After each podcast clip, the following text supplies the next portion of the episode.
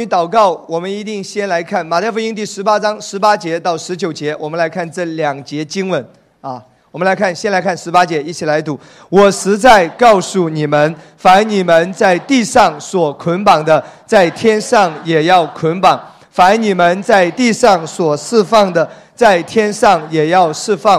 我又告诉你们，若是你们中间有两个人在地上同心合意的求什么事，我在天上的父必为他们成全。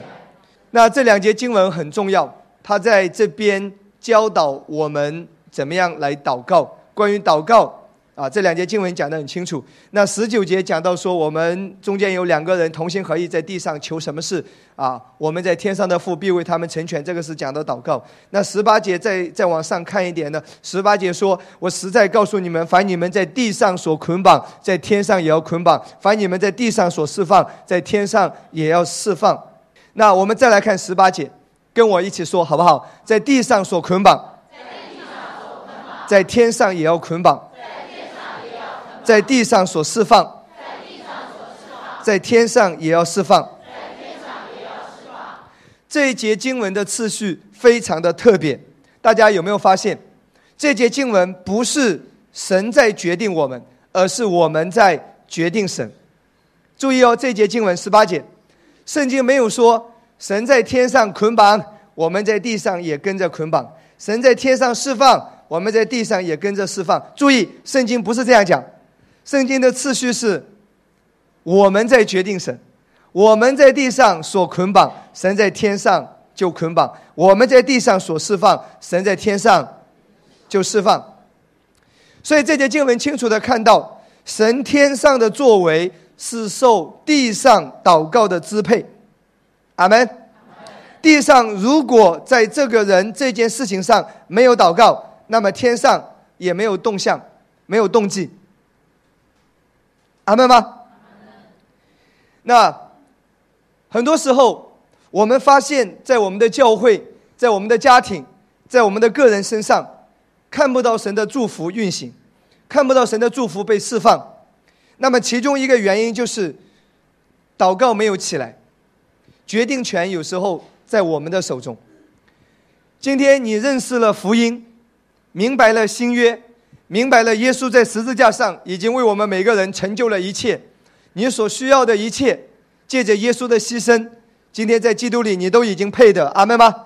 借着耶稣的牺牲，神今天站在你这一边；借着耶稣的牺牲，神的愤怒、神的惩罚、神对罪的那一种、那一种烈怒审判，都已经落在了耶稣的身上。今天在基督里，你不再被定罪。借着耶稣的牺牲，今天在基督里，你已经与神完全的和好。阿门。所以今天在基督里，神永远是帮助你的神。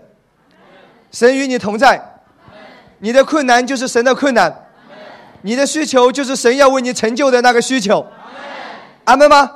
你的压力，神与你一同承受压力。你生命中遇到的困难，神站在你这一边。因为我们是神的孩子，因为我们有血约，因为耶稣已经为我们成就了一切。哈利路亚！耶稣的血已经为我们立了新约。我们今天在新约之下，我们今天在恩典里面。阿门。这一切你已经很清楚的明白，都没有问题。那问题是，耶稣为我们成就的一切，可是有时候还是没有看到他释放彰显在我们物质的世界，彰显在我们所处的领域里面。其中一个原因，今天晚上你要看到的就是，你的祷告没有起来。神的祝福是需要借着你的祷告把它释放出来。阿门吗？认识了恩典，不是不祷告；认识了恩典，而是更多的正确的祷告。阿门。如果你不知道新约，不知道福音，不知道恩典，那很多时候你的祷告可能只是在一种宗教的仪式里面。反正信耶稣嘛，就是要祷告。人家和尚嘛念经，信耶稣嘛也念两句，就是祷告。其实这个是什么？是仪式，这是一种宗教的行为。这种祷告不会有什么能力的，因为每天都是一样还愿式的，那个没有能力。阿门吗？如果你不认识恩典，你的祷告可能是在错误的心态里面祷告，你没有办法带着真正的信心去祷告，因为很多时候你感觉到自己不配，可能你还是用你的行为。来来衡量你祷告的果效，今天你认识了恩典，你知道你因信称义了，你有资格祷告。阿门吗？你是义人，义人的祈祷大有功效。神今天垂听你的呼求，神没有看到你的软弱，看到你的看到你的欠缺，神看到的是耶稣的宝血已经遮盖了你。阿门。所以今天你认识了恩典，我们应该是更多的祷告，我们在更加正确的动机中祷告，在正确的根基上祷告。哈利路亚。那下面我会让大家来看一些旧约的经文，也看一些新约的经文。神做事的法则，就是要借着人的祷告，人的祷告开始起来的时候，上帝就开始做工了。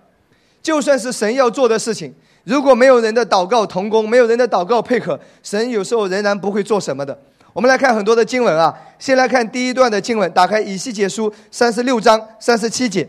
主耶和华如此说：“我要加增以色列家的人数，多如羊群，他们必为这事向我求问，我要给他们成就。”主耶和华如此说：“我要加增以色列家的人数，多如羊群。”神要加增以色列家的人数，这是神要做的。跟我说，这是神要做的，但他没有马上自己去做。下面继续讲下来，他要我们起来去祷告。下面说，他们必为这事向我求问，我要给他们成就。所以神要做的事，需要人怎么样？祷告。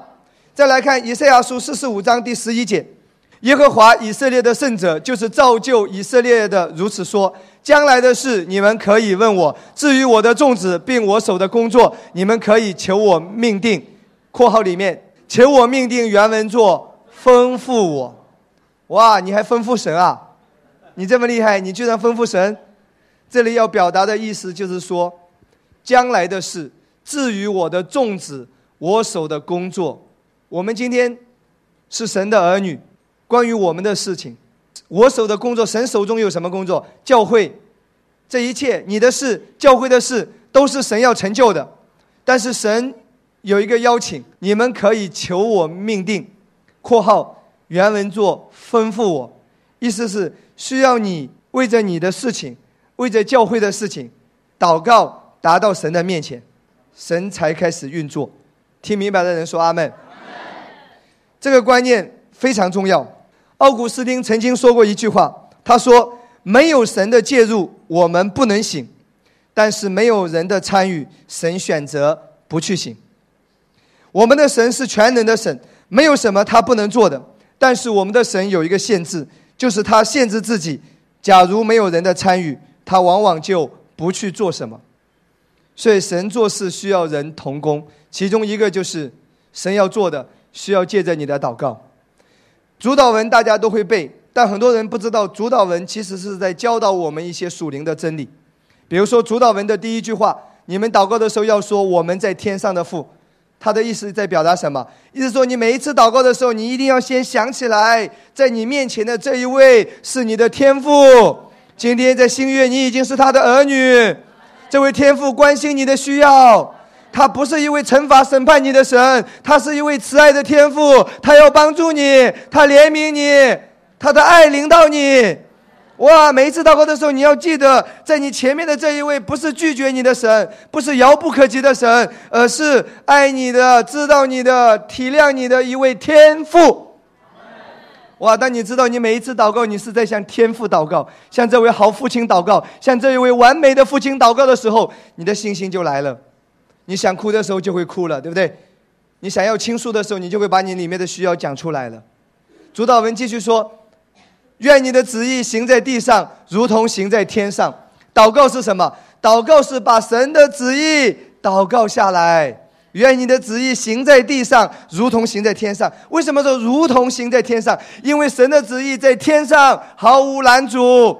畅通无阻，但神的旨意很多时候在地上会受到各种的拦阻，受到人的拦阻，受到撒旦的拦阻。所以我们祷告是要做什么？就是除去一切的拦阻，好让神的旨意行在地上，如同行在天上一样，毫无拦阻。阿门。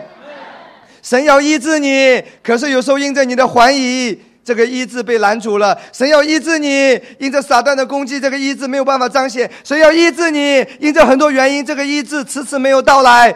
这叫拦阻。借着祷告，让神的旨意，让神医治的那个旨意行在地上，如同行在天上。哈利路亚。神要祝福你的经济，但是有时候很多客观的因素在限制他。你要借着祷告，让所有的障碍都要除掉。神要翻转你的经济，神要翻转你的家庭。哈利路亚，阿门吗？所以祷告是与神配合，神需要你的祷告，让神的旨意完全的怎么样成就？阿门。再来看旧约圣经，我们来看一下耶利米书三十三章第七节。这里讲到说，神要使犹大被掳的和以色列被掳的归回，所以被掳归回是神的旨意。跟我说，被掳归回是神的旨意。甚至神都已经定下了时间了，七十年之后日期满了，被掳的要归回。我们来看一下第七节啊，我要是犹大被掳的和以色列被掳的归回，并建立他们和起初一样。所以以色列人被掳之后，他们被掳归回，这是神早就已经定下来的旨意，这是神的命定。可是，在这个过程当中，神需要人做什么？我们来看耶利米书二十九章十二节到十四节。我们来看一下，你们要呼求我，祷告我，我就应允你们；你们寻求我，若专心寻求我，就必寻见。十四节，耶和华说：“我必被你们寻见，我也必使你们被掳的归回，又将你们从各国中和我所赶你们到的各处招聚来，来又将你们带回我使你们被掳掠离开的地方。”这是耶和华说的。下面讲到神要使你被掳的归回，看再来看十二节到十三节怎么说？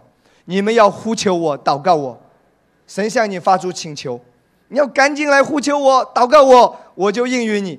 你们寻求我，专心寻求我，就必寻见，我必使你们被掳的归回。神要做的是，神迫切的在向人发出邀请，就是来向我祷告。如果你明白了恩典，你不祷告，你没有认识恩典。你认识了恩典，更多的祷告，你对恩典有了深刻的认识，阿门吗？恩典让你知道神的心意是什么，让你知道今天你的身份地位是什么，让你知道你配得什么，让你知道在基督里面你拥有什么，耶稣为你成就了什么。祷告呢，是人的责任，是人的决定，是人的选择。借着你的祷告，使神的旨意成就。这里讲到是神让那些被掳的归回。同样，今天在你生命中有很多被掳的，你需要借着祷告把它归回。你婚姻里面可能失去了爱了，你要祷告让那个爱重新回来。阿门吗？过去你的经济可能遇到了很大的损失，借着祷告，神要让你东山再起。你的健康可能过去被掳掠了，今天在基督里，神要把健康重新返还给你。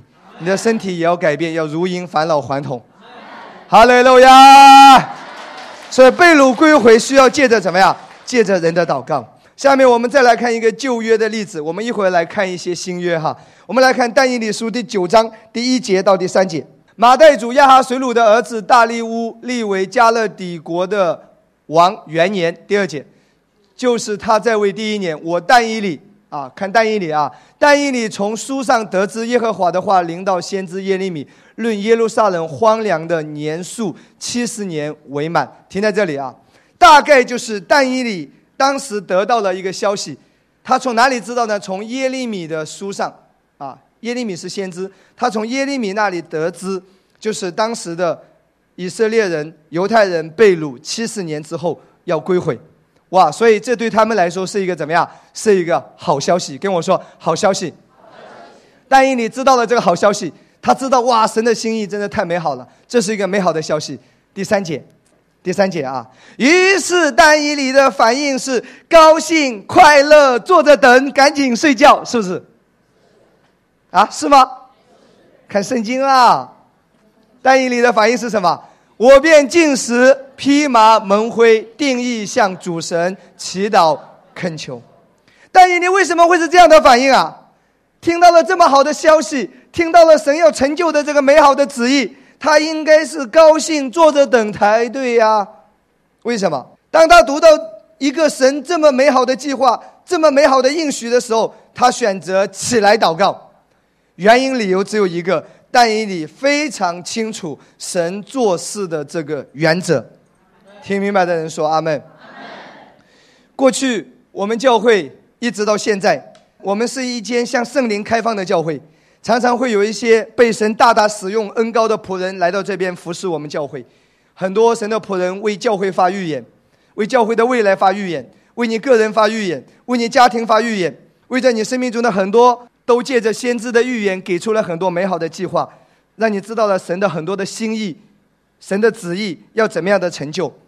但是记得，这些都需要你起来祷告，直到成全成就在你的身上，在这个教会，在你的家庭当中。听懂的人说阿门。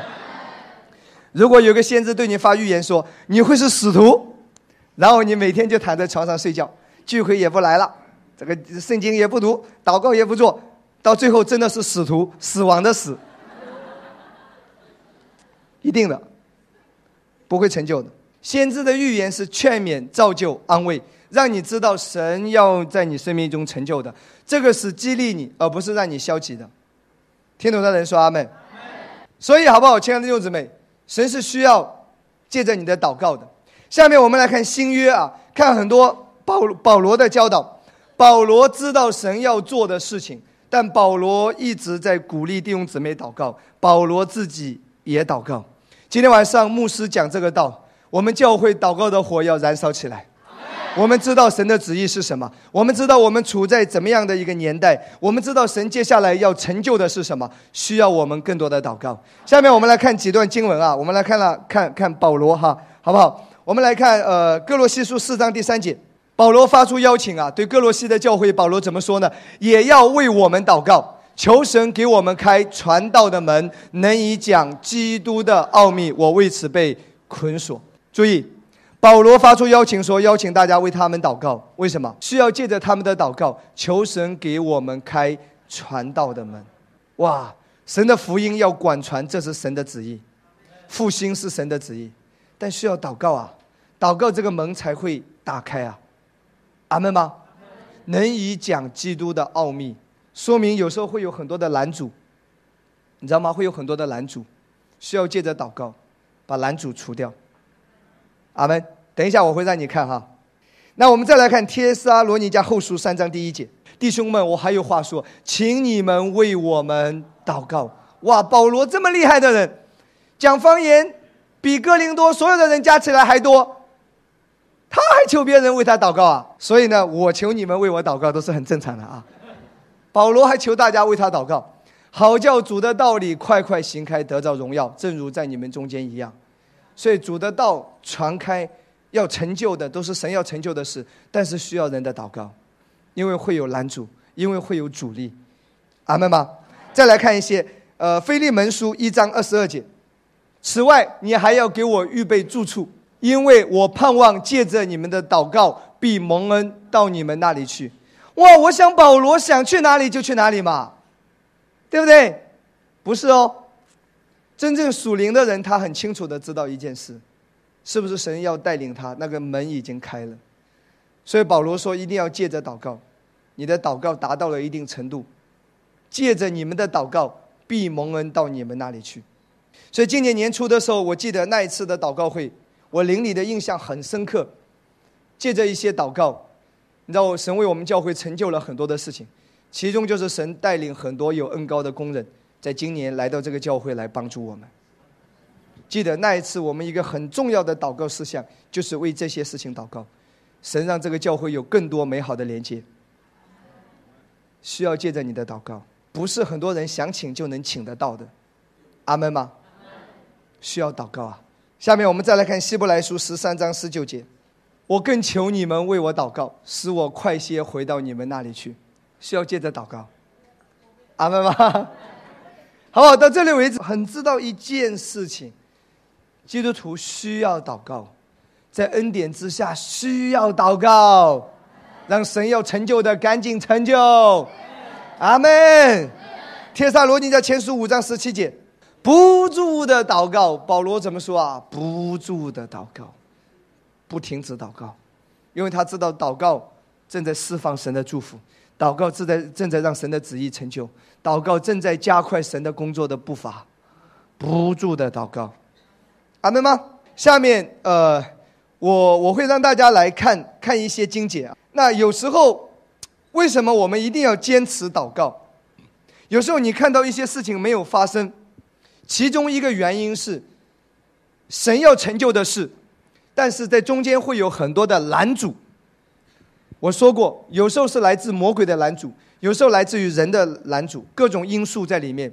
如果你祷告了一次两次，你就不祷告了，那这件事虽然是神要成就的美好的事，但因这中间有拦阻，没有借着你的祷告把拦阻除掉的话，这件事仍然无法成就的。我下面来看一些经文，我们来看第一段经文《帖撒罗尼迦前书》二章十八节。所以我们有意到你们那里去。注意，保罗说我们有意到你们那里去，这是神的带领，是神的心意，是神要成就的一件事情。我保罗有一两次要去，只是撒旦阻挡了我们，看到没有？所以保罗一直会发出邀请说：“求你们为我祷告。”这个福音能够被被传讲，使我能够回到你们中间。看到圣经没有？撒旦会拦阻的，阻挡。阿门。你家庭当中很多的事情你在祷告，但是有时候你看到他还没有成就，你还需要继续祷告，因为有有拦阻，有阻挡。听明白吗？知道这个属灵的原则吗？我们来看一个旧约的例子啊，《但以理书》第十章十二节到十四节。他就说：“但以理啊，不要惧怕，因为从你第一日专心求明白将来的事，又在你神面前刻苦己心，你的言语已蒙应允。我是因你的言语而来。”注意，十二节讲到，但以理一开始祷告的时候，第一天，这个祷告有没有蒙应允？已经蒙应允了，并且这个祷告神也已经开始启动了。注意哦，今天你生命中很多事情祷告的，现在虽然你没有看到。那个彰显，但是神说，你第一天祷告的时候，神就已经介入了，神就已经知道了。下面你继续看下来十三节啊，但波斯国的魔君啊拦阻我二十一日，有拦阻啊。波斯国的魔君就是波斯上空的一个黑暗的权势，魔鬼的力量在拦阻。所以但以理第一天祷告的时候，他的祷告已经蒙应允了，神就要差派天使来告诉他一些事情。但因为有波斯国的魔君在拦阻，在阻挡，我以前不明白为什么但以理要禁食二十一天。我现在知道，因为在这个过程中，波斯国的那个魔君有二十一天的时间在跟天使长米迦勒在征战。我们来看下面说，忽然有大军中的一位米迦勒来帮助我，我就停留在波斯诸王那里。也就是说，但以理在祷告的过程中，但以理祷告的越有力量，祷告的越迫切，那个征战的天使就越有力量。但以理放松不祷告了，好了，那个魔君又把那个那个天使给拦住了。但以理又祷告了，那个征战的天使又有力量。直到祷告二十一天之后，天使完全的得胜了，征战的天使得胜了，那魔君被打败了。然后下面说十四节。接下来就怎么样？现在我来要使你明白本国之民日后必遭遇的事，因为这异象关乎后来许多的日子。所以，亲爱的弟兄姊妹，无论是在旧约还是在新约，你看到祷告都是在破除拦阻，听明白？所以我们常常说属灵征战。那今天你知道了恩典，属灵征战一个很重要的根基就是耶稣在十字架上已经得胜了。今天你是站在一个已经得胜的位置上去看待一切，你持守这个得胜，宣告这个得胜，你就是在属灵征战。很多的事情的背后都是有属灵征战的，所以我们需要常常宣告式的祷告，需要奉耶稣的名，把黑暗的权势完全的驱除掉。我们我们宣告耶稣已经得胜，所以我们是得胜的，我们的家庭是得胜的，我们的教会是得胜的。阿门吗？我要让大家来回顾一下几个旧约很很经典的例子啊。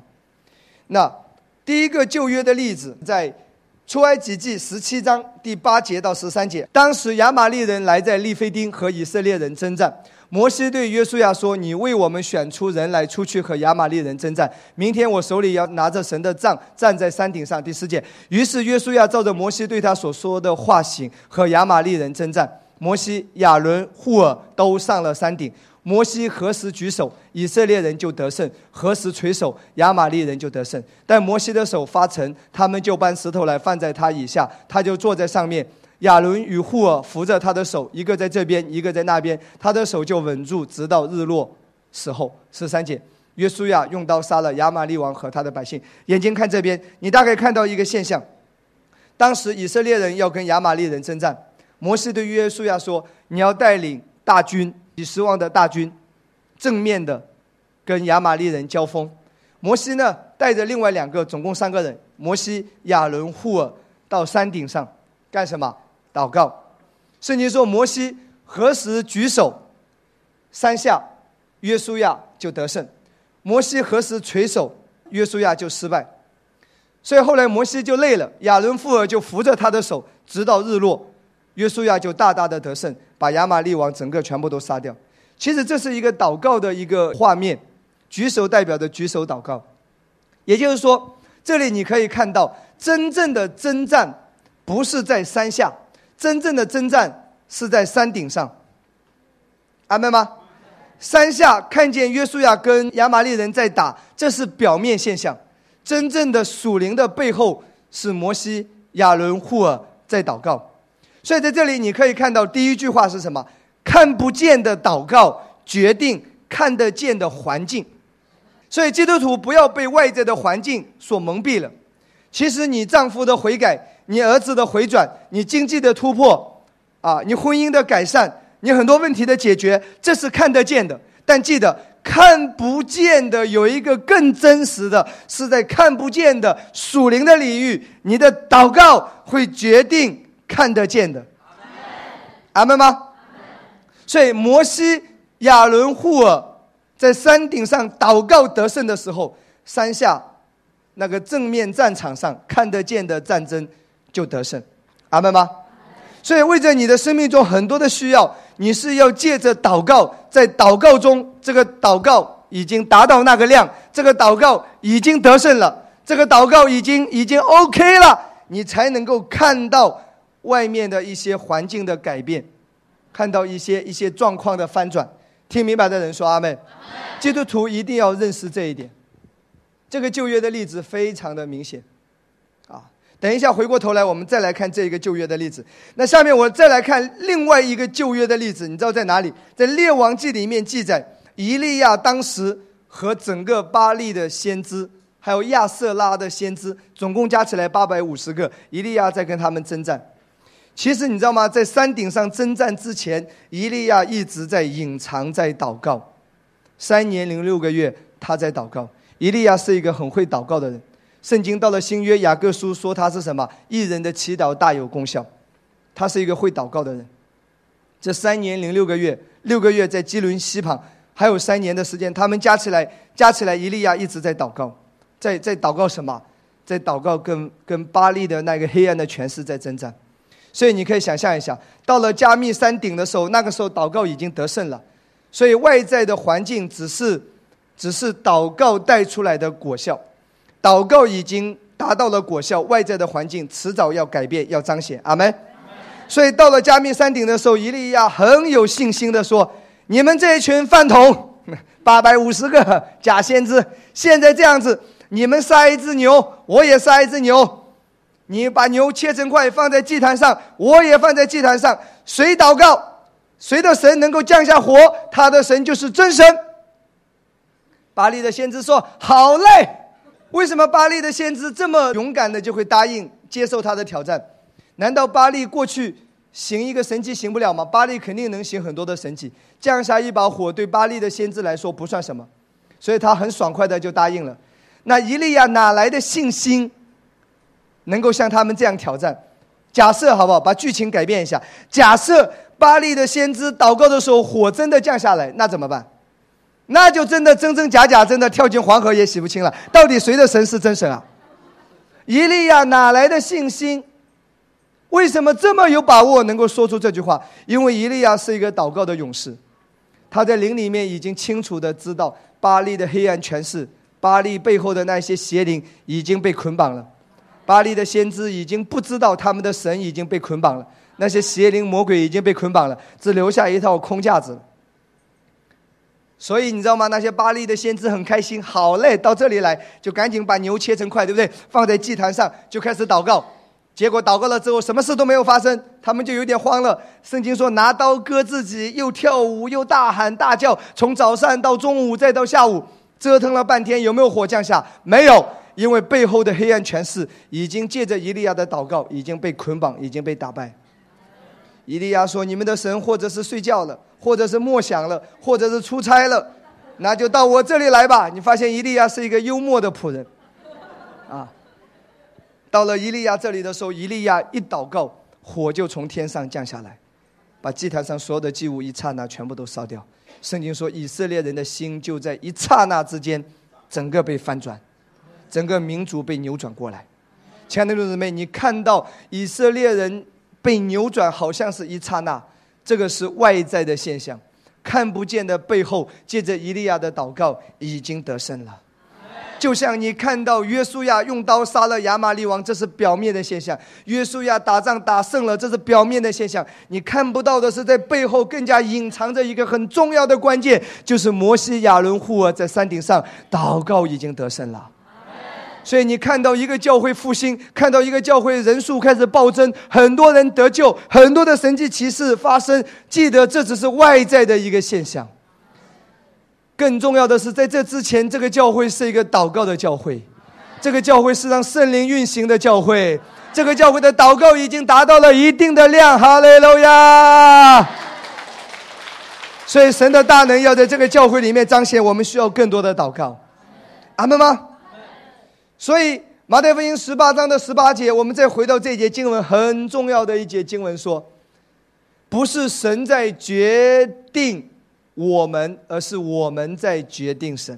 注意这节经文的次序哦，不是神捆绑了你跟着捆绑，神释放了你跟着释放，不是，而是我们先捆绑，天上也要捆绑；我们先释放，天上也要释放。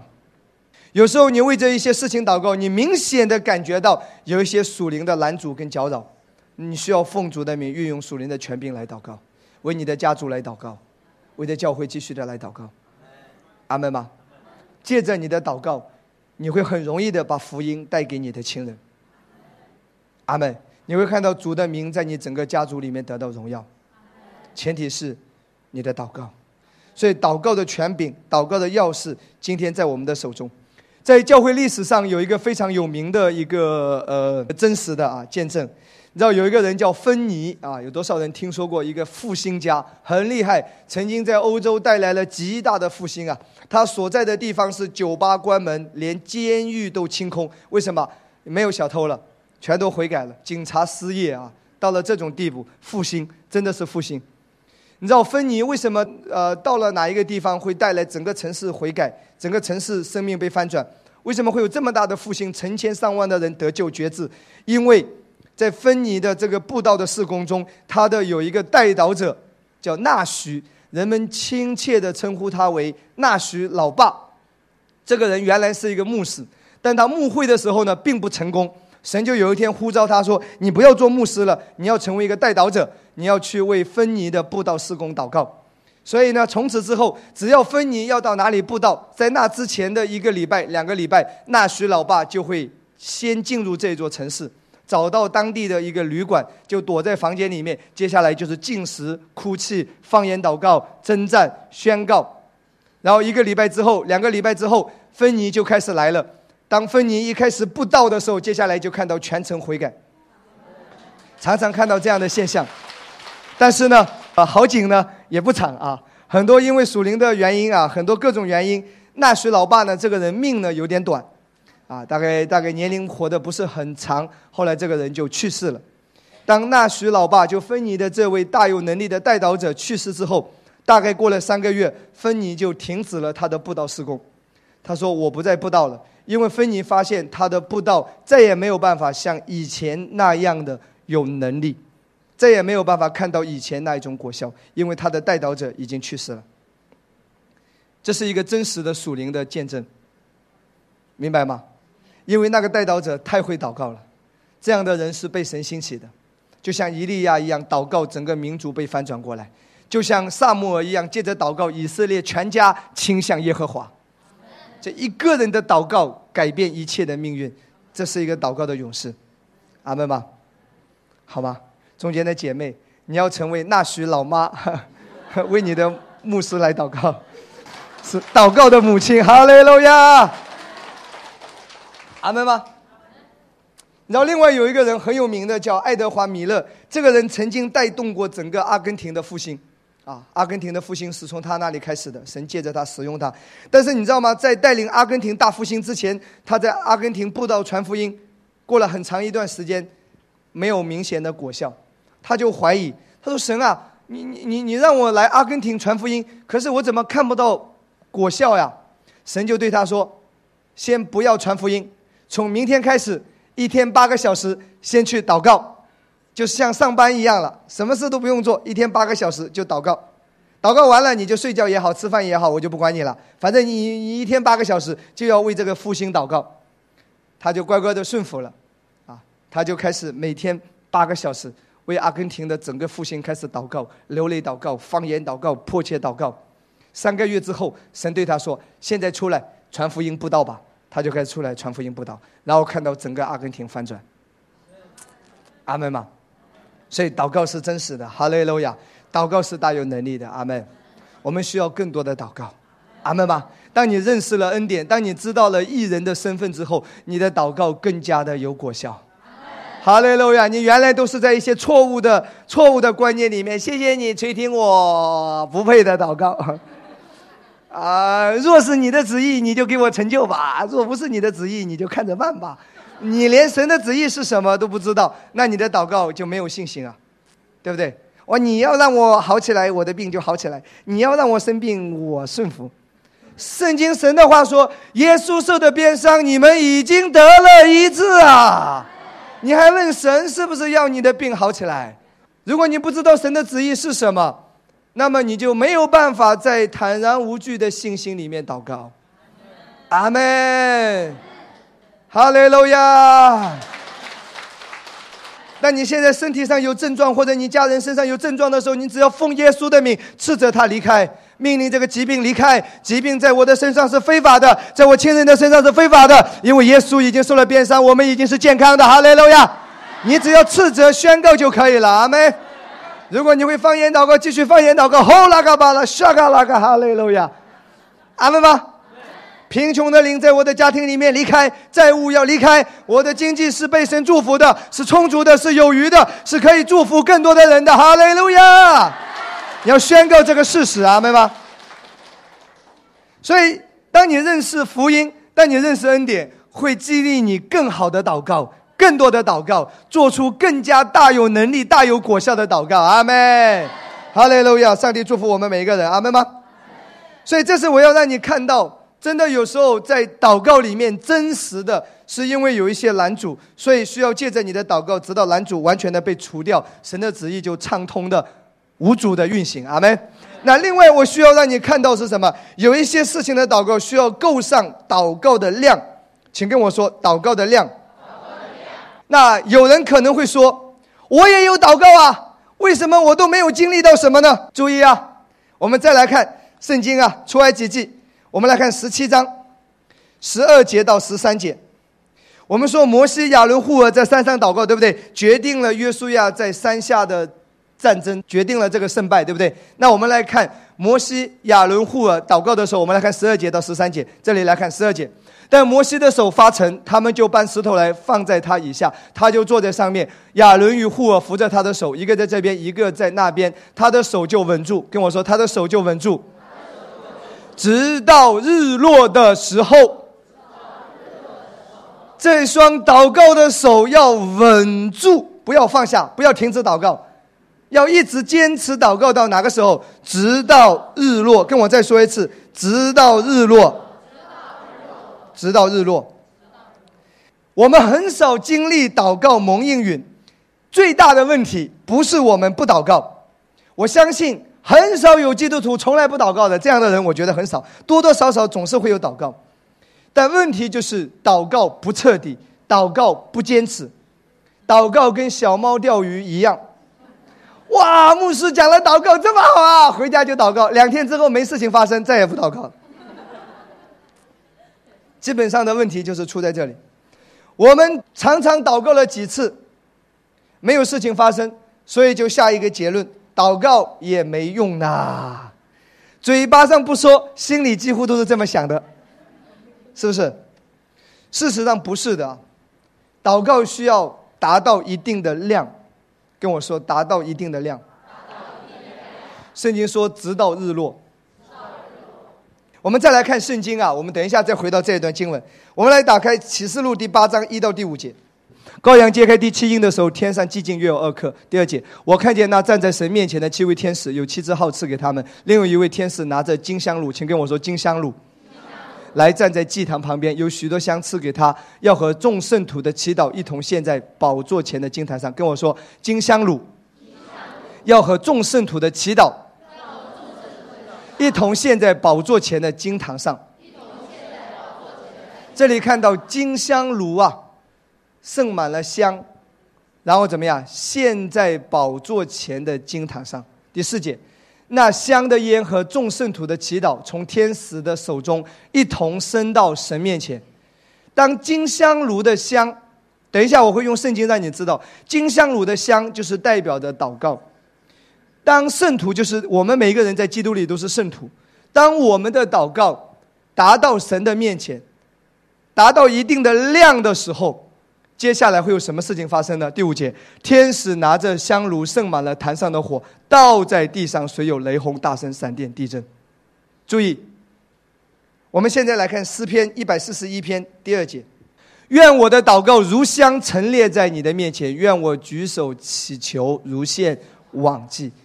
你的祷告就是如香陈列在神的面前，所以金香炉的香就是代表着祷告。跟我说祷告。注意，你为每一件事情祷告，在这件事情上，都有一个金香炉。比如说，你为着你的婚姻祷告，你还没有结婚，对吧？很多人，是不是？那你为着你的婚姻的事求神成就，那在婚姻的这件事情上有一个金香炉，借着你的祷告达到一定的量的时候，你的配偶就会出现了，他会来找你的，你不用太着急。你为着你家人得救的这一件事情上，为着你的女儿得救的这件事情上，为着你的丈夫配偶得救的这件事情上，也有一个金香炉，它需要达到一定的量的时候才能倒下来。为着你的财务突破这件事情上，有一个金香炉，只有香满了才倒下来。回到启示录第八章一到第五节，来看第四节到第五节，那香的烟和众圣徒的祈祷。从天使的手中一同升到神面前，这个升上去了。然后第五节呢，天使拿着香炉，满了之后会有什么事情呢？盛满了坛上的火，倒在地上。所以你的祷告要够上一定的量，金香炉的香要达到一定的量，满了。神说足够了，为你婚姻的祷告那个已经足够了，为着你孩子悔改的这件事情祷告已经够了。接下来会有什么事情？神就会让他倒在地上，随有雷轰，大声雷轰就是嗡一下子哇！怎么会发生这么美好的事情？哇！我的女儿居然嫁出去了！哇！让你惊讶的事情，大声，对不对？哇！发生什么？闪电快速的成就，地震那些不好的全部都震掉了。阿门。哈利路亚！所以你的祷告需要达到一定的量的时候，神就要开始成就了。下面我需要让大家知道是什么呢？很多时候在我们生命中有一些问题的形成，它是一个过程，所以医治、恢复、改变也需要一个过程。偶尔我会碰到有一些人说：“牧师，我也听恩典一段时间了，怎么那么多的见证，就我没见证呢？”不好意思，你不要定罪啊！前天有一个姐妹她问我，我看到很多人翻转，我也看到教会翻转，咋我就没翻转呢？我这是不是有什么问题？啊，今天牧师要回答你啊，要告诉你，很多时候问题的形成是一个过程，医治、恢复、释放、建造也需要一个过程，好不好？那比如说经济的改变，也是逐渐的，它不可能天上一下子掉下一大捆钱来的，导致你经济失败，它是一个长期的过程，多少年来的破口造成的。花钱的错误的习惯造成的，贪吃懒做造成的。现在牧师讲殷勤的道，你还需要多听几篇，所以导致你经济败落，它是一个逐渐形成的一个过程。所以呢，经济的翻转也需要一个过程。你需要呃透过听讲道，先改变你这个人。你原来有懒惰，这回这懒惰先除掉。原来不诚实，这回先学习诚实；原来不正直，没有人没有人对你放心。这回你听了这些道之后，你知道你是艺人，你要活出艺来，对吧？你原来吝啬，打你三拳也掉不出半个铜板。这回你要先慷慨，你知道在恩典之下，你你很多的改变先从你自己开始。然后慢慢的祷告，神给你一些机会，给你一些机遇，让你在正确的时间、正确的地点遇到正确的人，让你有正确的能力，把握住正确的机会，等等等等之类的，经济会开始上来。明白吗？婚姻也是一样的。过去很多不好的脾气、性格、个性。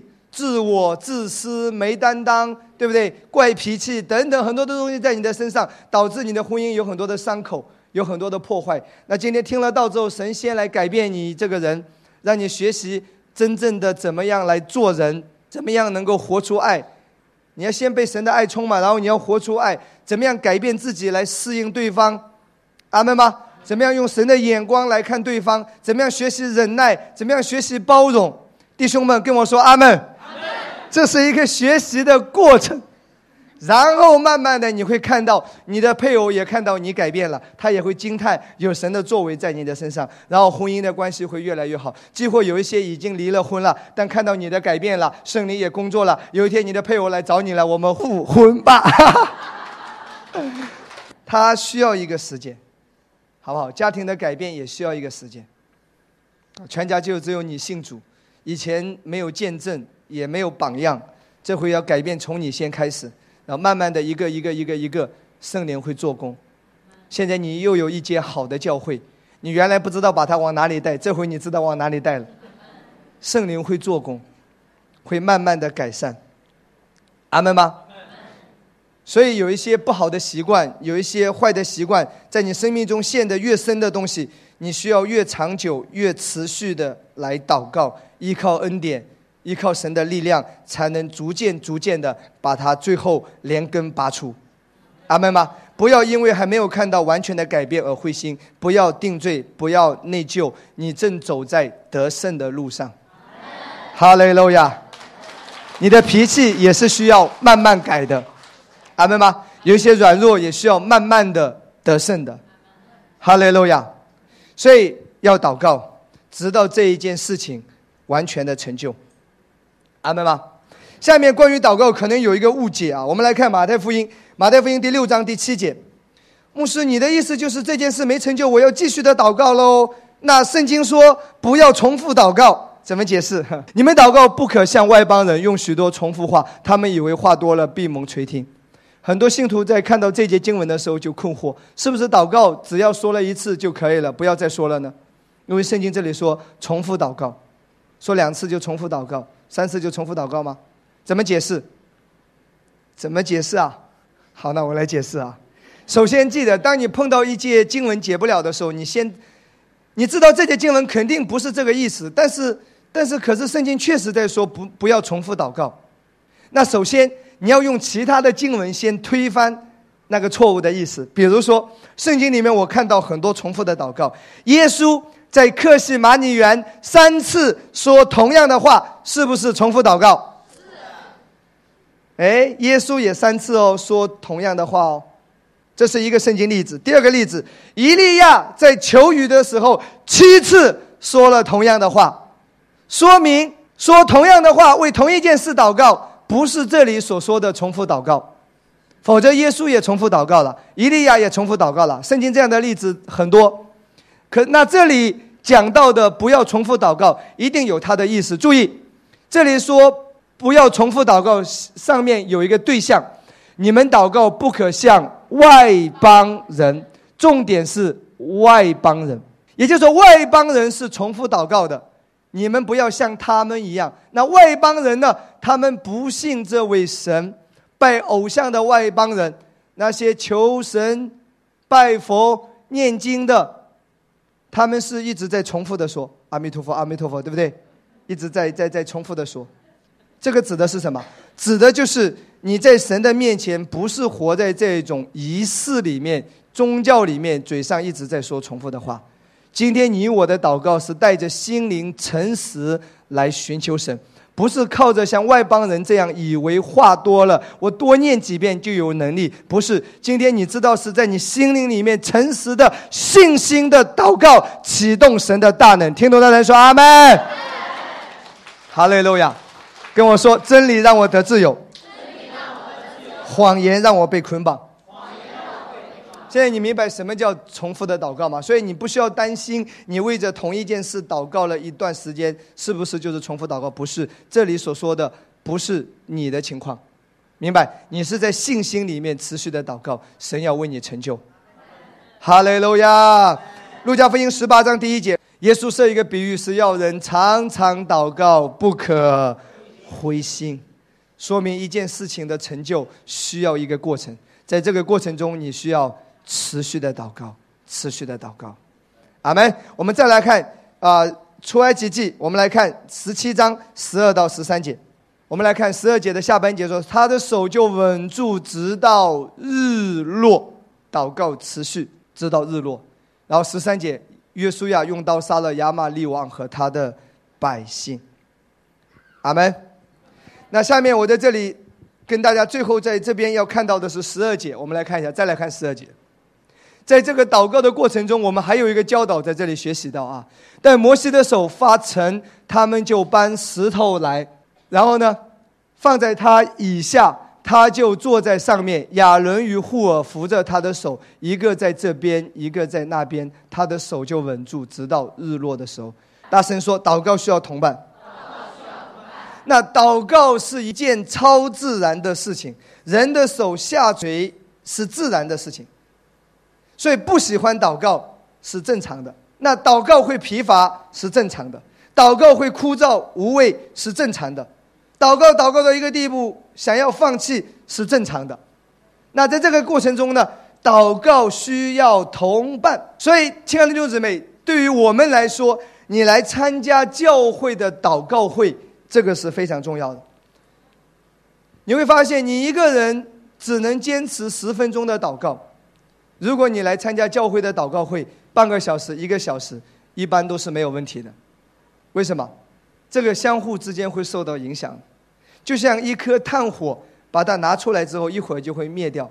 但是这一颗炭火放在火炉里面的时候，很长时间都不会灭掉。所以你有没有感觉到，你来这里祷告释放很多，来这里祷告感觉话很多，感觉好很多。跪在家里床上，一个人祷告啊，感谢赞门主，一切交在你的手中，奉主圣名祷告，阿门。你就三下两下搞定。来这里你就话比较多，所以请跟我说，祷告是需要同伴的，尤其是一个人在生命还不是那么的成熟的情况下，更多的来参加教会的祷告会，更多啊，在圣灵里面的圣徒在一起祷告。另外，祷告你注意，我曾经讲过一篇道，很久很久以前，我讲过同心合意祷告的大能。很多教会不认识这个真理。关于祷告，今天你最后要学到一个是什么？同心合意祷告的大能。什么叫同心合意？一个人祷告有没有果效？有果效。两个人祷告果效会更大。一人追赶一千，二人追赶两千，是不是这么说？是啊。不好意思，他刚来教会没多久了啊，今年新信徒，跟我说，圣经说，呃，一人追赶一千。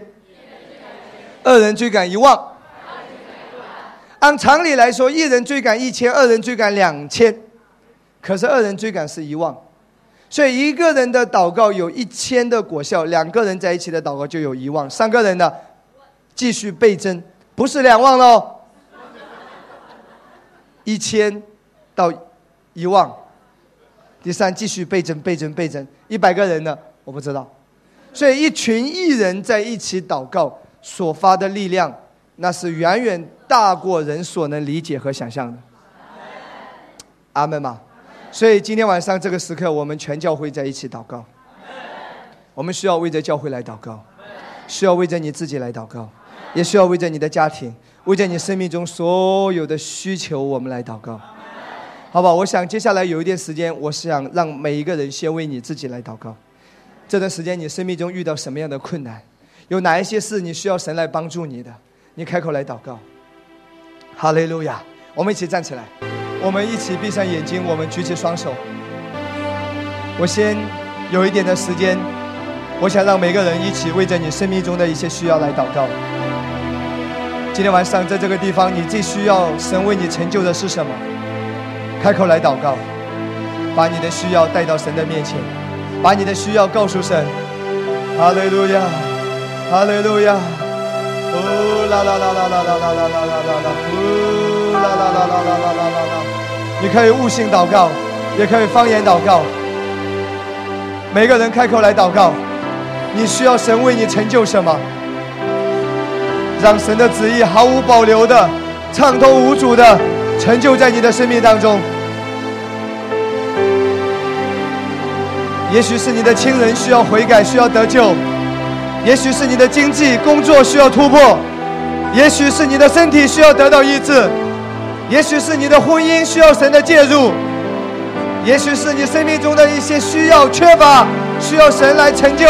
举手来祷告，开口来祷告，为着你所担心的事情来祷告，为着你担忧的事情来祷告，为着你惧怕的事情来祷告。如果你生命中有一些事让你很担忧，让你很惧怕，这个时候你可以把你的惧怕告诉神，神会安慰你的；把你的害怕告诉神，神会安慰你的。哦，沙啦啦啦啦啦啦啦啦啦！哦，沙啦啦啦啦啦啦啦啦啦啦啦啦啦啦啦！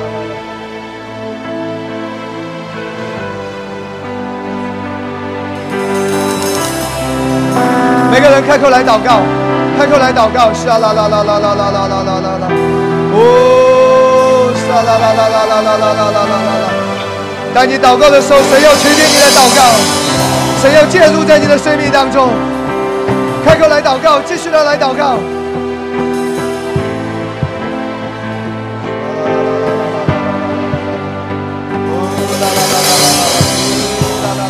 用方言来祷告，用悟性来宣告，来祷告。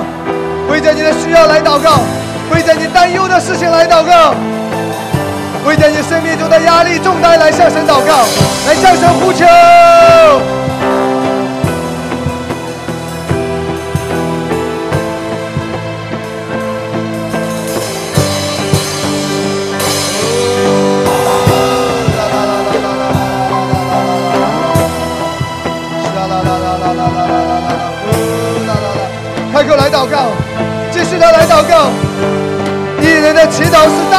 叫的。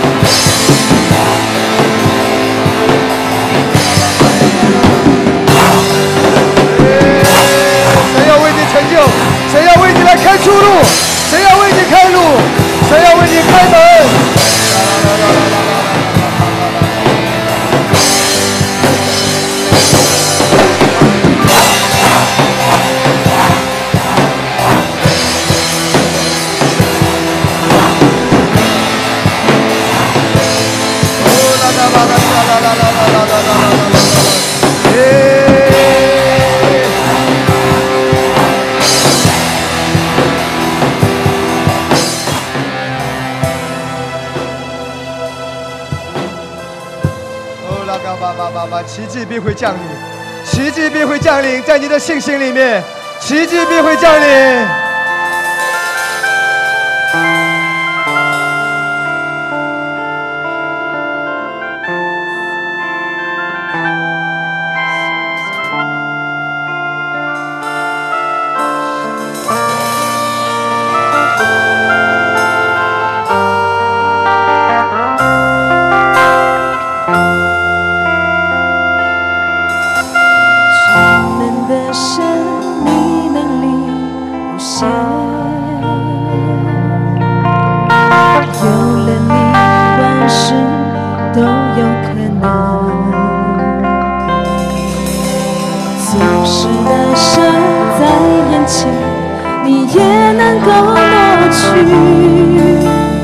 在你绝对没有难成事。全能的神，你能力无限，有了你，万事都有可能。总是大山在面前，你也。去，在你绝对没有难成事。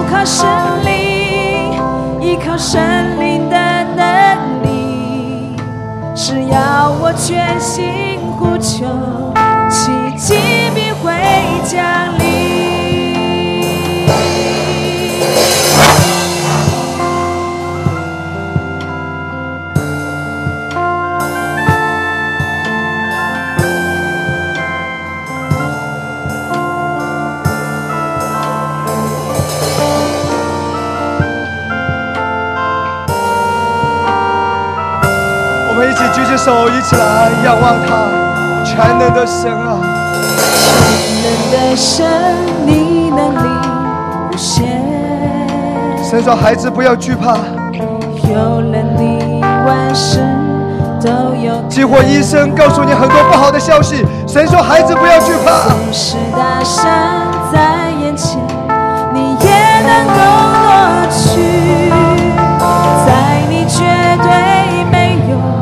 难真实，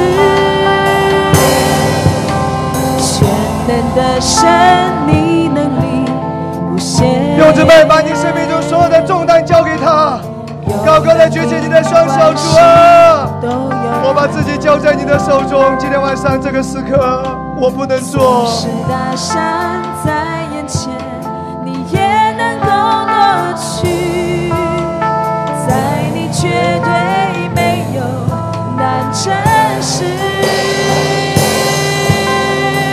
的软弱告诉主。主，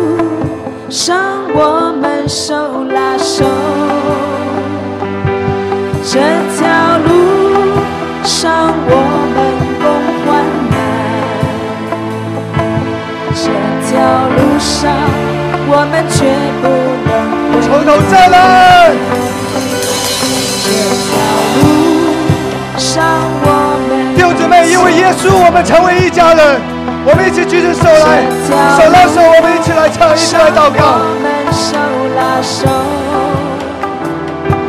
这条路上我们共患难神必然与我们教会同在复兴我们的教会。好不好？从头再来这条路上。这条路上